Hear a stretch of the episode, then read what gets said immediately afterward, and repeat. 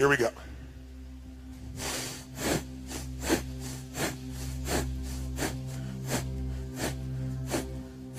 Will Smith is not coming.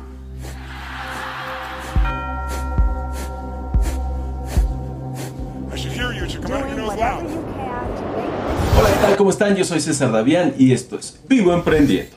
El día de hoy voy a compartir ese video que les prometí en el video anterior donde dije que les hablaría del SEO Long Tail. I should hear you. It should come out of your nose loud. Que por cierto, si tú estás llegando por primera vez a este canal o a este video y no has visto el anterior de Long Tail, te sugiero que le pongas pausa y que le des clic a esta tarjetita que va a estar apareciendo en este momento aquí para que después de verlo regreses aquí y todo te quede perfectamente claro. Ahora sí vamos de lleno con el tema. Primero que nada, ¿qué es SEO? SEO por sus siglas en inglés es Search Engine Optims, lo que significa el buen posicionamiento en los motores de búsqueda. Básicamente, en resumidas palabras.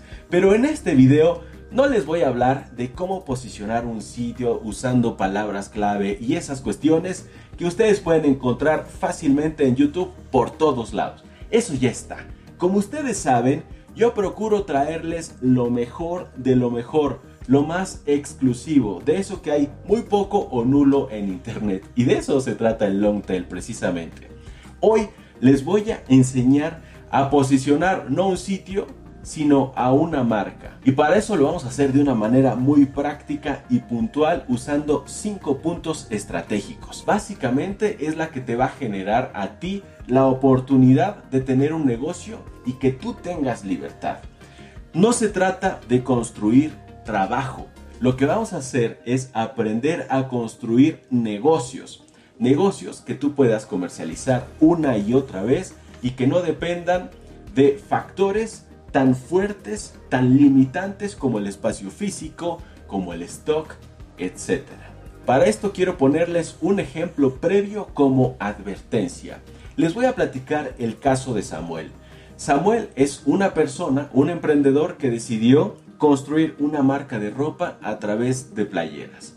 Crea sus playeras que va a vender en 15 dólares. Le van a costar 5 dólares, ya tiene incluso el pedido, compró 200 playeras, monta su sitio en internet, todo queda perfecto, empieza a vender sus playeras, inicia con 5 playeritas de venta al día.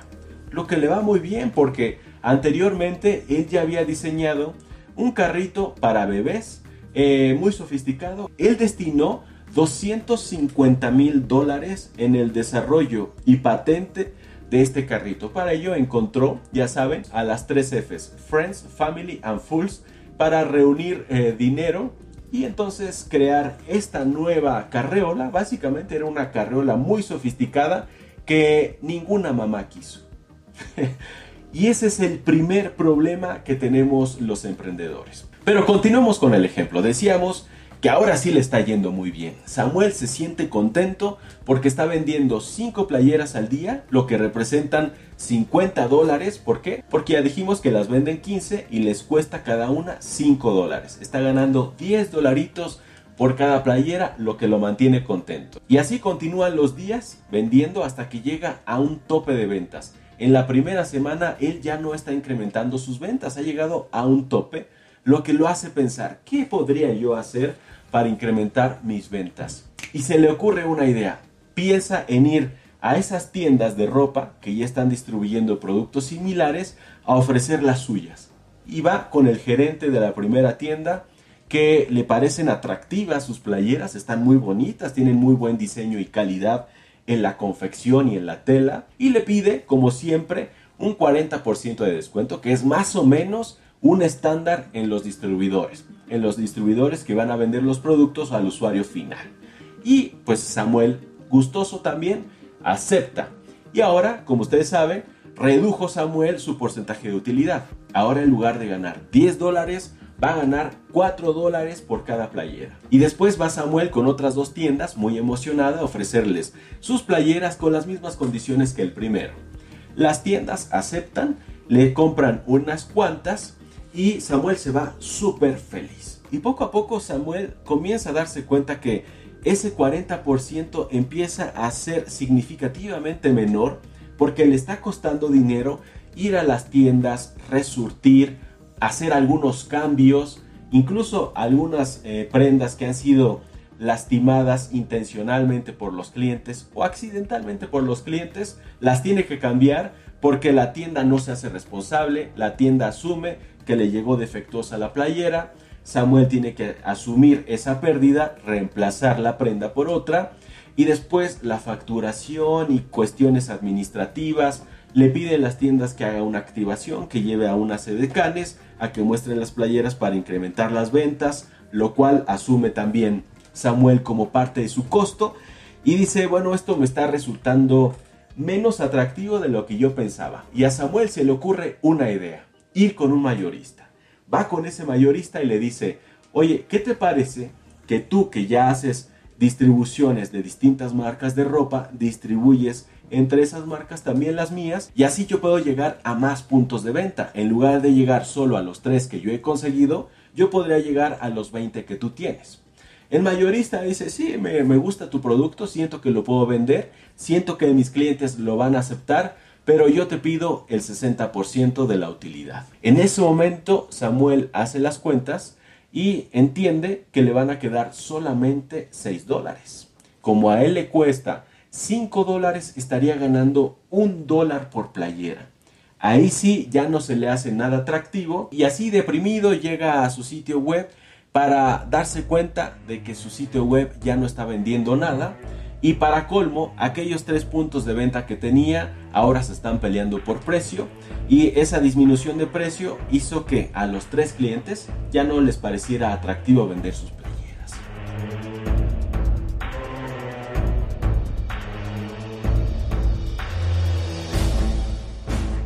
Y ese es el caso de Samuel, que desafortunadamente es el caso de muchísimos emprendedores. Incluso fue mi caso en algún tiempo cuando yo empecé con la venta de simuladores de negocios. Y todo esto se lo podría haber ahorrado Samuel, me lo podría haber ahorrado yo, te lo podrías ahorrar tú y todos los emprendedores que estén pasando por esta situación realizando pruebas y planificación adecuadas.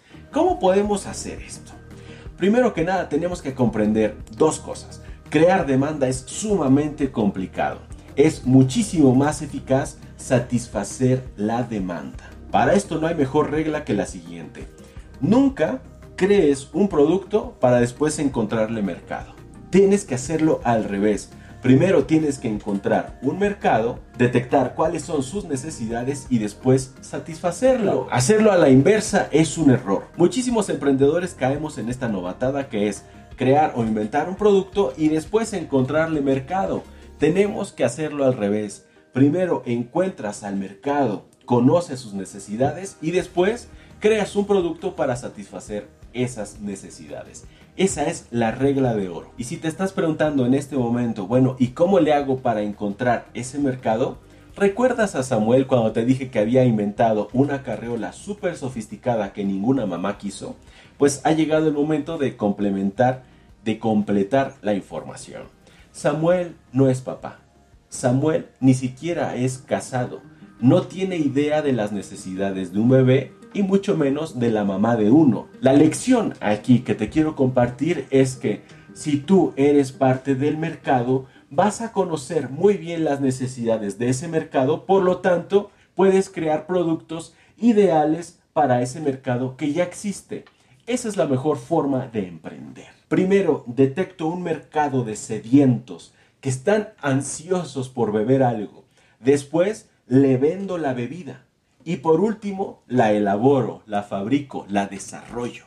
Ese es el sistema más eficaz que yo conozco para emprender. Te voy a compartir solamente cinco puntos, pero cinco puntos clave para lograr un excelente posicionamiento de marca.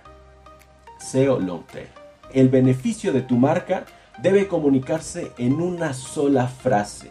Si tú no logras comunicar el beneficio en una sola frase, tienes que trabajar más y más y más y más hasta que lo encuentres. Esto lo hizo magistralmente Steve Jobs con el iPod porque él en lugar de enrollarse con el tamaño, en lugar de hablarte de gigabytes y de cosas extrañas, él lo único que dijo fue, mil canciones en tu bolsillo. Gonna put music in your pocket. What? Thousand songs. Right in your pocket. Because I can't stand looking at that inexplicable Walkman anymore. Thousand songs in your pocket. You can do that? Si tú logras hacer esto, ya tienes un paso súper adelante que la competencia. Aprende a redactar el beneficio de tu marca en una sola frase. El tercer punto que te quiero compartir es súper vital, es importantísimo. Si no tienes esto, estás perdiendo el tiempo. Si no logras esto, lo único que tienes es miedo, vergüenza y estás encontrando pretextos para no emprender, para no hacerlo ya. Un proyecto no debe tardarse más de 3 o 4 semanas en ponerse en marcha. Escucha lo que te digo. Un proyecto no debe tardarse más de 3 o 4 semanas en ponerse en marcha.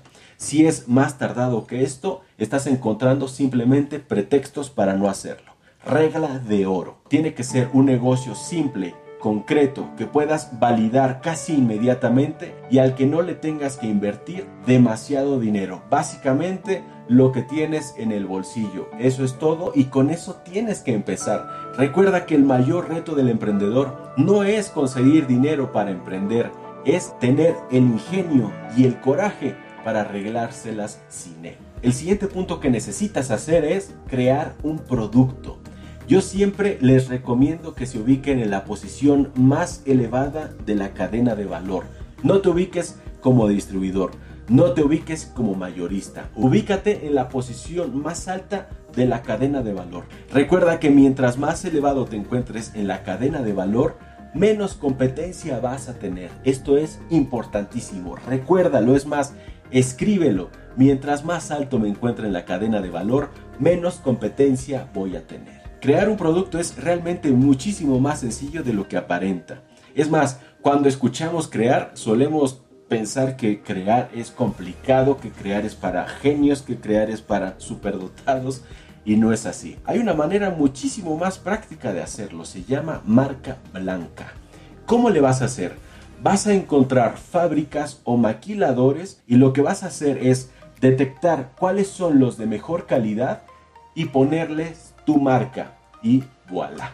Ahí tienes tu propia marca, tu propia línea incluso de productos. Esto no me lo estoy inventando, esto lo hacen muchísimas marcas muy importantes.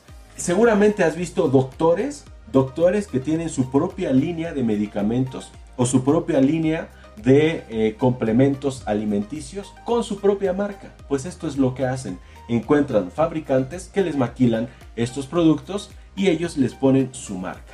Listo. Y ahora te voy a compartir lo más importante de este video. Te voy a compartir la segunda manera de crear productos. Pero productos que te pueden dar de 5 a 20 veces lo que te costó.